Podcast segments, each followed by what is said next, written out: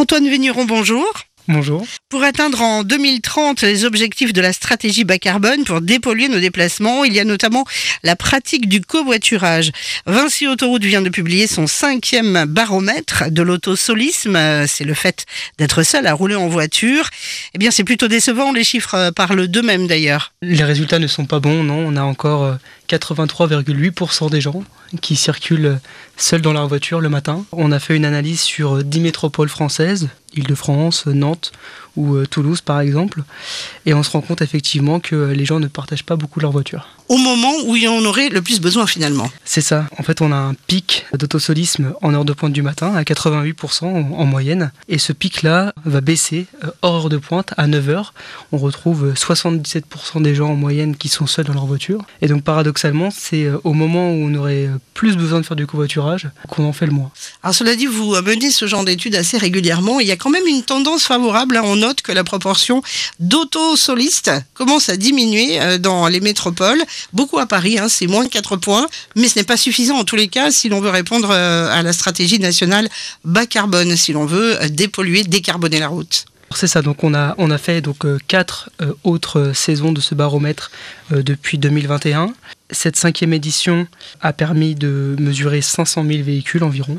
Et donc on voit des évolutions depuis l'année dernière, donc euh, septembre 2022 à la même période où on était en moyenne à 84,7% d'autosolisme.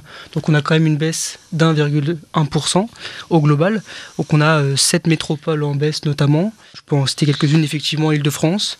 Euh, on a également Nantes sur A83 ou sur A11. on a une belle baisse surtout sur Toulon, sur A50, avec moins 4, 5% d'autosolisme. Mais euh, ces, baisses-là, elles sont aussi contrebalancées par euh, des stagnations, voire des augmentations. Euh, je pense notamment à Tours, à 10, avec une augmentation de 3,8%, puisqu'à Tours, on a un taux d'autosolisme à 93,8%. Rappelons quels sont les avantages, les atouts du covoiturage, justement.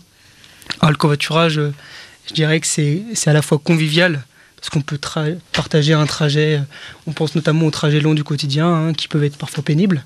On peut le partager avec son voisin ou même un inconnu pour apprendre à connaître des gens.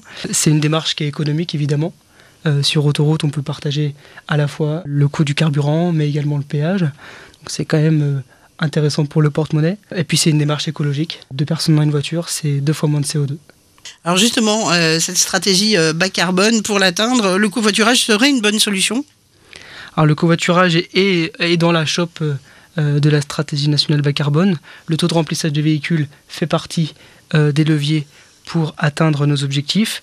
Euh, l'objectif des, trajets du quotidien, c'est 1,75% d'occupation des véhicules. Il faudrait multiplier par 3 le taux d'occupation des véhicules pour atteindre les objectifs de la stratégie nationale bas carbone.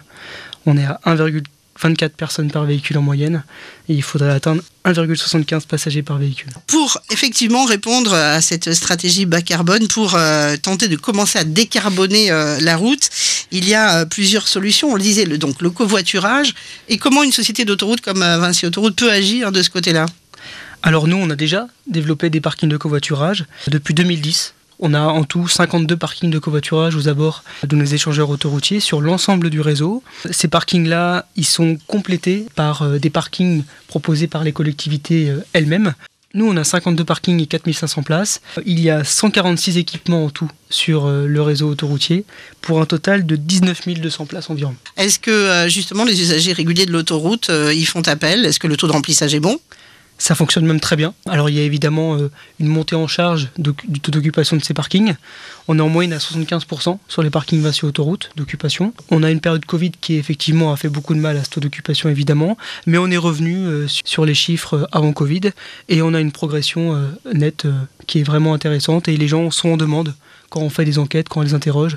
Ils veulent toujours plus de parking, plus de place, plus d'équipement pour pouvoir faire du covoiturage.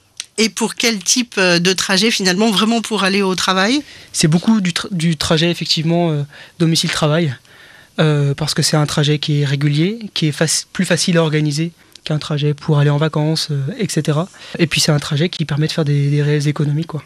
Mais il y a quand même des personnes qui utilisent aussi ces parkings pour partir en vacances. Bien sûr. Vous pouvez traverser la France, tout, tout simplement traverser la France en vous rendant sur ces parkings-là. C'est des points en fait qui sont qui sont référencés sur Google Maps par exemple.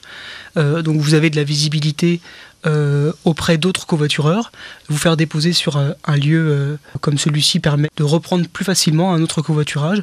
Et on a effectivement des gens qui peuvent tout à fait traverser la France de parking en parking sans problème.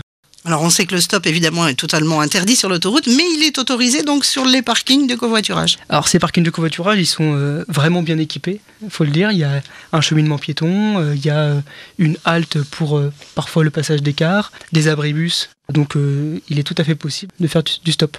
Alors quel est l'objectif maintenant? C'est de développer justement le, nombre de ces parkings de, de covoiturage? Il y a d'autres équipements qui sont prévus dans le cadre du plan d'investissement autoroutier, 28 hein, projets. 1900 euh, places pratiquement. Donc ces équipements-là, ils, apportent de nouveaux comportements, de nouvelles possibilités aux, automobilistes et ils ancrent potentiellement les, usages dans le temps. Au-delà de ces parkings de covoiturage, on crée de plus en plus aussi ce qu'on appelle des pôles d'échange multimodaux. De quoi s'agit-il? Alors euh, la, transition qu'on peut envisager euh, depuis un parking de covoiturage à un pôle d'échange multimodal, c'est de dire que les pratiques s'intensifient, potentiellement évolue et le besoin augmente. Euh, on a un exemple intéressant sur euh, l'autoroute A10 avec Longuevilliers, où on a un parking de covoiturage initialement qui a progressivement évolué, qui aujourd'hui euh, offre 255 places de stationnement et offre une desserte avec une fréquence très élevée en quart sur autoroute pour rejoindre Massy et le RER e sur Paris. Est-ce qu'il peut y avoir d'autres villes de province, par exemple, où ce type d'installation pourrait voir le jour? Tout à fait.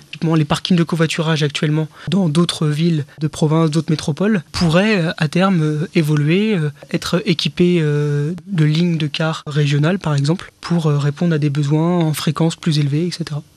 Tout en étant installé toujours à proximité des échangeurs d'autoroute. Alors c'est un point de convergence qui est intéressant parce que ça permet de massifier les flux sur une même section et de faire des économies d'échelle. faire un parking euh, au centre d'une petite commune rurale, c'est intéressant pour, euh, les habitants. Euh, ça touche beaucoup moins de monde et ça permet moins facilement de, de massifier les flux. Antoine Vigneron, merci. Je rappelle que vous êtes chargé de mission prospective mobilité chez Vinci Autoroute.